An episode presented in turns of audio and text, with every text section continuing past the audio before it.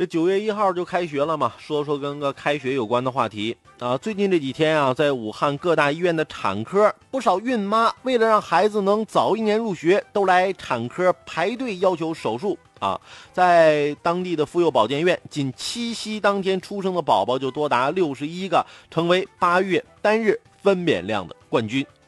而这个医院啊，平平均一天一般也就出生多少孩子呢？其实正常来说也就二十多个啊。结果呢？到那涨了三倍，因为啊，有什么说法呢？叫晚生一天，错过一年啊！在临近开学之际，不少焦虑的准妈妈等啊，等不及这个孩子瓜熟蒂落了，直接要求剖腹产啊，就为了让孩子能赶上入学的末班车啊！为啥呀？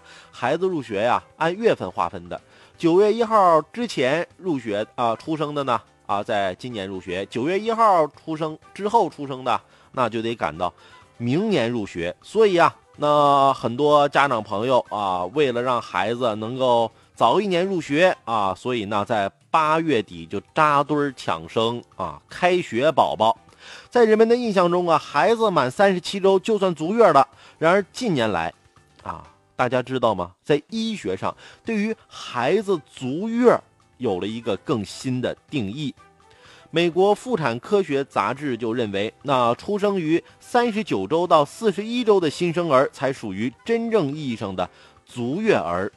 这个新的概念啊，就旨在阻止医生与患者过早啊，就在小于三十九周的时候进行不必要的引产以及剖宫产。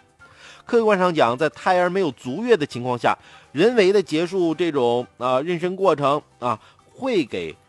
胎儿今后的身体健康埋下隐患。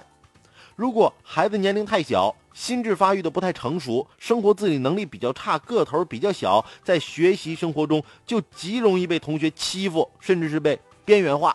啊，你希望你家孩子啊，这个早一年上学，上学的时候就被这个同学车，哎，小萝卜头，啊，小疙瘩，呃，小豆包。就因为你家孩子个长最小嘛，对不对？啊，再者，那扎堆剖腹产，医护人员因为手术量太大，他也会过于疲劳，也会对他的自身状态有影响。哎，这些其实家长们都了解，但是对此呢并不买账，普遍认为啊，孩子仅仅晚生了几天就要推迟一年上学，很容易让孩子输在起跑线上，所以啊，扎堆剖腹产啊，依旧是热度不减。家长们的苦心啊，其实无可厚非。其实啊，义务教育法仅规定年满六周岁的儿童应当入学接受义务教育，并没有明确禁止未满六周岁的孩子入学。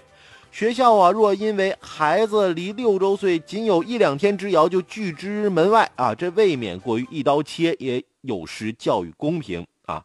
但是呢，近日教育部办公厅就印发了关于做好。二零一七年义务教育招生入学工作的通知明确提出，就读小学一年级儿童的截止出生年月由省级教育行政部门根据法律规定和实际情况统筹确定。这意味着八月三十一号有可能不再是小学入学年龄铁定的截止日期了。对此，各地应当及时对政策加以落实，尽早普及弹性入学，并鼓励有剩余学位或者能够满足需求的学校。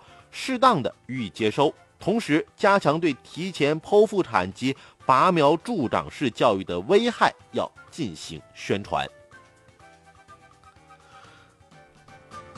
其实我觉得这个标准可能以后应该淡化日期这个概念，应该规定什么呢？是你孩子身体的发育状况啊，制定一个标准。你孩子发育觉得成熟了，可以了，那我就进到小学来就读。那如果孩子发育啊还不够的话，那早生晚生跟这个发育的好坏，其实我觉得并没有太大的关联，对不对啊？如果说能够有一个科学的方式，说孩子确实发育成熟了，适合到小学了，那就可以入学。那制定一个这样的标准，是不是会更科学、更严谨呢？